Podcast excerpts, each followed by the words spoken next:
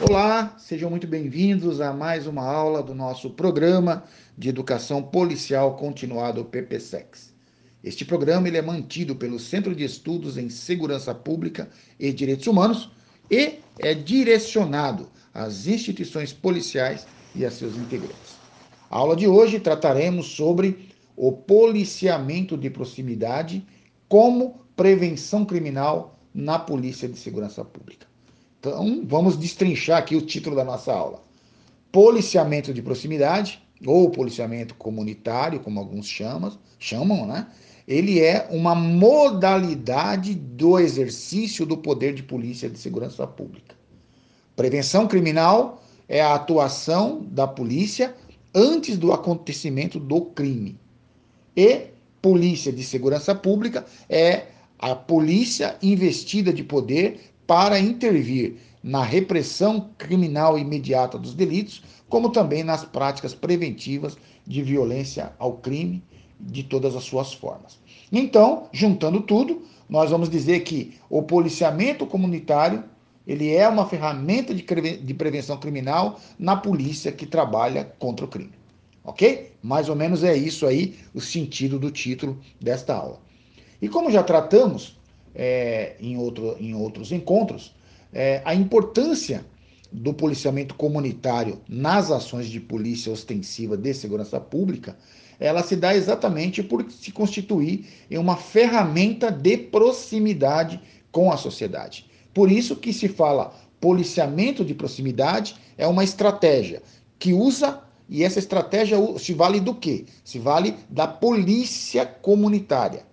A polícia comunitária é aquele grupo de policiais que foram treinados e orientados a exercer o patrulhamento preventivo, ao exercer o poder de polícia de segurança pública, só que não prioritariamente pelo viés do enfrentamento, mas sim pelo viés de pensamento, olhar e trabalho conjunto com a sociedade a que serve.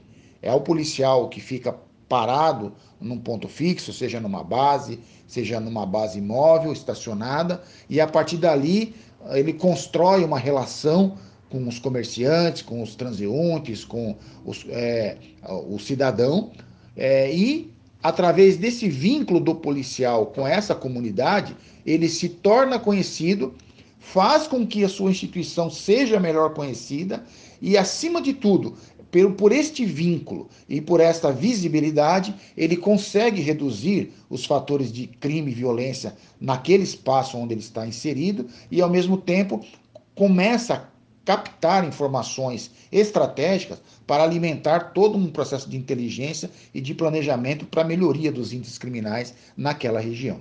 Então, o policiamento comunitário, embora sofra muitas resistências por parte do pessoal dos grupos táticos, pelos caveirudos, por aquelas pessoas é, que estão nas carreiras, mas que gostam mais do enfrentamento, é, até sendo desprestigiados. Colegas que trabalham no processamento comunitário são humilhados, são chamados de calça frouxa, são chamados de, de bonequinhos, mas quando na realidade eles estão exercendo um papel fundamental prevenindo o crime, prevenindo a violência e alimentando o sistema de inteligência com informações preciosas que só surgem da relação de confiança que o cidadão tem com é, um policial A ou B ali que está sentado na base, está escalado ali no dia a dia da vida da, da comunidade. Então, esse policiamento escolar, ele, é, é perdão, o policiamento de proximidade ou, ou policiamento comunitário, ele consegue melhorar, restaurar toda a degradação que há no entorno.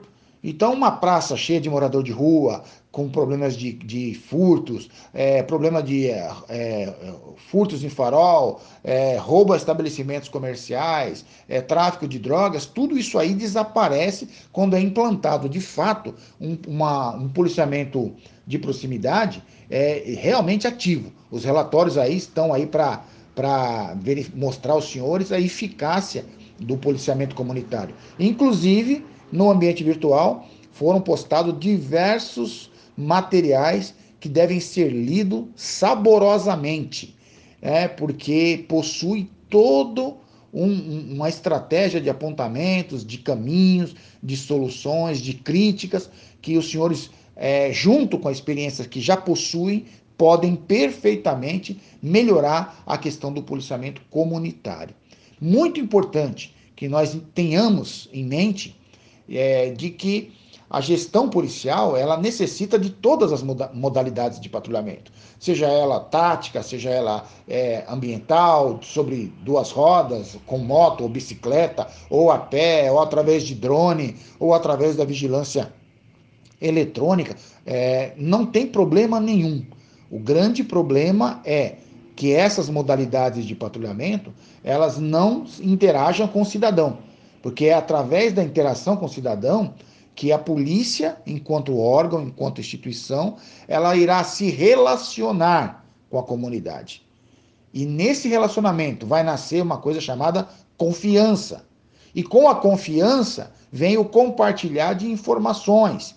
E com o compartilhar de informações nasce a produção de um planejamento muito mais é, eficaz, porque a informação ela é real, ela é verdadeira, ela é fornecida no sentido de ajudar a polícia e com essa informação já depurada, informação pura e informação que vale a pena investir nela, o resultado nos índices com certeza serão maravilhosos. Então, eu quero que os senhores que estão conosco aí nas aulas releiam aquele artigo, volto a falar sempre dele né, em outras aulas, mas ele deve fazer parte do seu cotidiano, é, a transição de uma polícia de controle para uma polícia cidadã, de autoria do professor Jorge Bengocheia e outros autores, que trata exatamente disso, de como fazer essa transição de uma polícia só de controle, de enfrentamento, para uma polícia com formato mais de proximidade, mais uma polícia mais de cidadania, ok? Então, um grande abraço a todos.